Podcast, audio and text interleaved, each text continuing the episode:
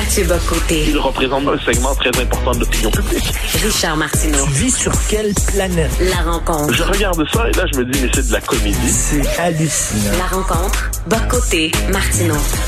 Alors Mathieu, je suis extrêmement choqué par la une de Paris Match. On sait que euh, Éric Zemmour, qui est un homme controversé, va, va probablement se lancer là, euh, il va euh, euh, se présenter comme euh, au présidentiel. Euh, ses adversaires veulent sa peau à tout prix. Et là, euh, Paris Match l'a mis en première page une photo de lui dans la mer avec sa maîtresse dans ses bras. On sait qu'il est marié, mais là, il a une relation avec une de ses principales conseillères. Et on met ça en première page. Tu dis, attends une minute, là, on est rendu là la presse française. Toute l'ambiguïté, c'est Paris Match. hein. C'est-à-dire, Paris Match est un titre qui appartenait quand même à la presse mainstream. C'était la version people, l'aile people de la presse mainstream, disons ça avec des, des bons mots français. Or, et, il y avait aussi, il y a la presse euh, qui raconte vraiment, il y a la presse people, il y a la presse euh, de paparazzi, mais c'est pas Match normalement. Et là, quel signal envoie Paris Match ici? C'est qu'il est normal désormais de violer la vie privée, de violer l'intimité, de s'emparer de l'intimité d'un homme, de sa vie privée, de ce qu'il n'offre pas au public pour euh, pour faire son procès au nom d'une conception fanatique de la transparence, au nom d'une conception complètement, euh, je dirais, nord-américaine du fait que on doit tout savoir de la vie privée d'un homme si on veut voter pour lui un jour. Euh, en plus, c'est un article d'une grande hypocrisie parce que bon, on voit les photos qu'on voit, mais au même moment, on ne- le texte lui-même ne dit rien. Donc, Ben euh, y, a- il y a quelque chose d'un peu étrange dans tout cela, euh, mais c'est ça nous en dit beaucoup, je trouve, sur ce culte de la transparence qui aujourd'hui prend une place immense dans les médias et qui, soit dit en passant, avouons-le, est encouragé par chacun de nous dans la société de la surveillance généralisée rendue possible par les téléphones intelligents partout, par les réseaux sociaux. Mais le fait est qu'on espérait que les médias résistent à cette tentation de la transparence absolue. Sur ce coup-là, manifestement, ils ont décidé de participer à une campagne de finalement une campagne de pour, pour jeter à Oui, terre la mais réputation d'un homme. on, on l'attaque pas, aussi- on l'attaque pas sur ses idées. Là. On dit qu'il a une maîtresse. Écoute, comme s'il y avait aucun politicien avant dans l'histoire de la France qui a eu une maîtresse vraiment. Puis c'est une photo prise au téléobjectif. C'est vraiment dégueulasse. Et Ah, euh, oui, on, mais- on parle absolument pas de ses idées, tout ça. Est-ce que, écoute, Mitterrand à l'époque avait non seulement euh, une maîtresse, mais il y avait une fille illégitime qui avait eu avec une autre Ouais. femme. Tous les journalistes connaissaient l'existence de cette fille-là. Personne n'en parlait. Oui, absolument. Puis apparemment, Mitterrand, ce qu'il faisait, c'est que quand c'était inévitable que ça allait filtrer, eh ben, il laissait passer ça dans la pire de la presse d'extrême droite, comme on dit, pour qu'on dise, ben, voyez d'où ça sort, tout ça relève d'une espèce de fantasme et d'un complot. Et mais le commun des journalistes refusait de parler de ça. Et je pense que ça nous en dit beaucoup sur l'américanisation de la mentalité en France, l'américanisation des mœurs, le culte de la transparence globale. C'est-à-dire, on n'accepte plus cette idée, un, que justement l'intégralité de la vie d'un homme n'est pas faite pour le public. Deux, qu'on peut être un bon dirigeant tout en ayant une vie privée plus complexe que conventionnelle, disons ça comme ça.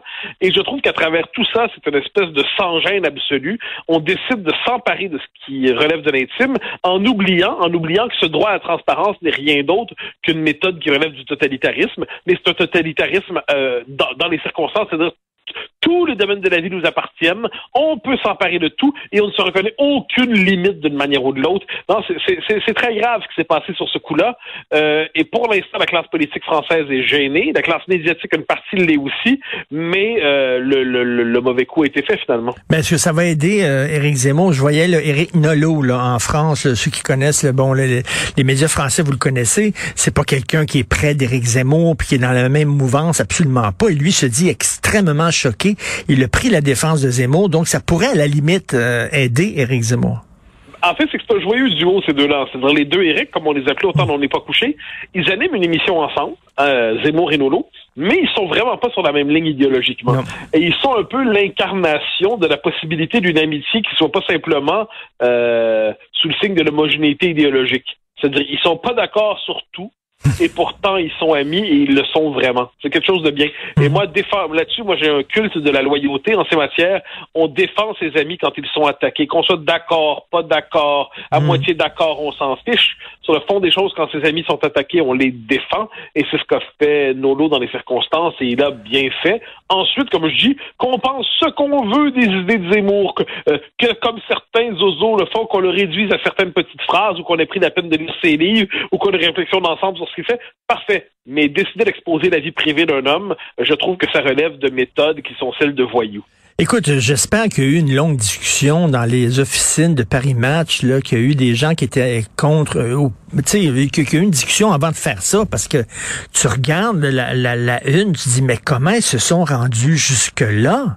Vraiment, on s'en foutu qu'il y ait une maîtresse ou pas, là. Comme si, et, puis si c'était, mettons, quelqu'un qui était plus à gauche, qui avait une maîtresse, on l'aurait protégé. Je suis convaincu. C'est encore deux poids, deux mesures. Mais bien sûr, c'est que c'est. Là, on est sur le mode contre lui tout est permis. Contre lui tout est permis. C'est pas très surprenant, mais mais je, je moi je, je trouve que c'est tout ça s'alimente d'une même logique. C'est-à-dire les médias sociaux, je reviens parce c'est important pour moi. Euh, chacun avec son téléphone, on crée les conditions d'un espionnage universel et horizontal. Nous sommes tous des agents aujourd'hui des GAFAM. Nous espionnons tous d'une manière ou de l'autre. Euh, et, moi, je, vois ça, c'est assez fascinant. J'ai, quelquefois, je me rappelle une fois une conversation avec un ami dans un restaurant. Euh, je, je, la retrouve en plus mal retranscrite sur une page Facebook quelques heures plus tard. Quelqu'un avait vaguement écouté et avait, s'était dit que, ben, puis que j'étais un peu connu, on avait le droit de rapporter ma conversation. Alors ça, aujourd'hui, ça peut, ça peut aller très loin, cette affaire-là. Et, euh, et, le fait est que nous ne savons plus ce qu'est l'intime, le privé. Nous croyons que, et, le mot transparence, qui passe pour un beau mot dans la langue française, est un mot assez inquiétant, moi, je trouve. Mm. Parce qu'il exige des êtres humains, justement, qu'il n'ait plus de place pour leurs contradictions, leurs secrets, leur vie intime, ce qui se dérobe à l'image publique qu'ils offrent d'eux-mêmes. Euh, c'est compliqué une âme humaine, c'est compliqué une vie humaine, c'est pas toujours simple une vie humaine. Et le propre du privé, c'est un lieu de gestion de ces contradictions sans être exposé au domaine du, au, au domaine public public. Et là, qu'est-ce qu'on a vu? On voit la presse qui décide, en fait, de s'emparer de la vie d'un homme parce qu'effectivement, c'est probablement, il est pas dans le bon camp. Il y a des gens qui vont dire, oui, mais on a fait subir la même chose à François Hollande. Bon, rappelez-vous, François Hollande euh, était amoureux de Julie Gaillet, cette, euh, cette euh, comédienne, et il avait à un moment donné décidé de traverser, de traverser Paris sur un petit scooter pour aller retrouver son amoureuse. Il avait l'air d'avoir un petit gars, il avait l'air d'un petit gars de 16 ans qui était tout content de voir sa première blonde et les photos avaient circulé. Moi, je dis, écoutez, c'est pas la même chose. Premièrement, on parlait ici d'un président. Il était président de la République, ce que Zemmour n'est pas. Et deuxièmement, le gars euh, avait mis son service secret dans l'embarras. Il avait vraiment, mais il avait vraiment, écoute, il était parti sans, sans, sans euh, garde du corps. Euh, il aurait pu mettre la République dans l'embarras si jamais il est arrivé quelque chose. C'est pas la même chose. Mais, mais, mais je m'en souviens très bien. Et moi, j'avais écrit une chronique dans le journal à ce moment-là en disant qu'en dernière instance, ça nous concerne pas avec qui il couche. Je veux dire, y a, à la rigueur que ces services qu'il y ait cette discussion avec ces services secrets, mais moi, moi là-dessus, je suis, je vais, je vais très loin sur ça. Je pense que fondamentalement, le, les, les hommes, les femmes n'ont pas à s'offrir au public. Et accepter de gouverner, ça ne veut pas dire accepter de s'offrir à la manière d'un corps offert à tous pour que chacun puisse bien cracher sur lui, tout savoir, et ainsi de suite. Donc même sur le coup de Hollande, moi j'avais dit, mais ça ne nous concerne pas, ça ne devrait pas être d'intérêt public. Bon, Là, je, comprends tes arguments qui me semblent défendables sur ce coup-là, euh, vraiment. Mais en dernière instance, pour moi, c'est une tendance qui, euh, qui peu. Hmm. C'est quand même la même tendance, c'est-à-dire ce, ce droit d'espionner, ce droit de s'emparer de la vie d'autrui. Donc, devant tout cela, devant tout cela, mais mes, mes réserves sont tu, fortes, tu, sais, tu sais, euh, Mathieu, tu sais, Mathieu, t'étais, étais une, une, personnalité publique au Québec, t'étais connu, mais le Québec est un village, puis tout ça. Là, t'es en France, ton émission va très bien, ça va faire kaboom, tu vas devenir une grosse vedette et tu vas avoir des adversaires extrêmement coriaces, des gens qui détestent ces news, qui te détestent là-bas, et tu vas voir que les adversaires là-bas sont pas mal plus méchants qu'ici. Et oh, euh, ça va être autre chose. Je déjà. Ah, mais je sais déjà tout ça. Non, non, je vois ce qui s'en vient. Euh, je, je, je, vois très bien ce qui s'en vient. Je vois des gens qui veulent nous, nous dégommer d'une manière ou de l'autre. Je vois tout ça. Ça fait part.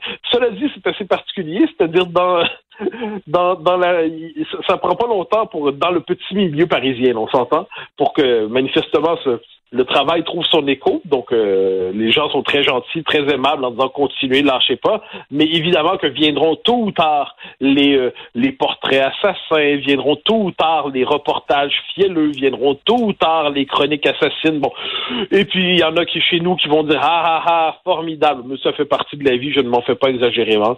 Ça fait partie de la vie. La vie publique aujourd'hui vit avec une part de polémique plus grande qu'hier. Et les plus grands prêcheurs de tolérance sont normalement ceux qui voudraient ensuite condamner à la peine de mort sociale ceux avec qui ils sont en désaccord. Nous savons tout cela.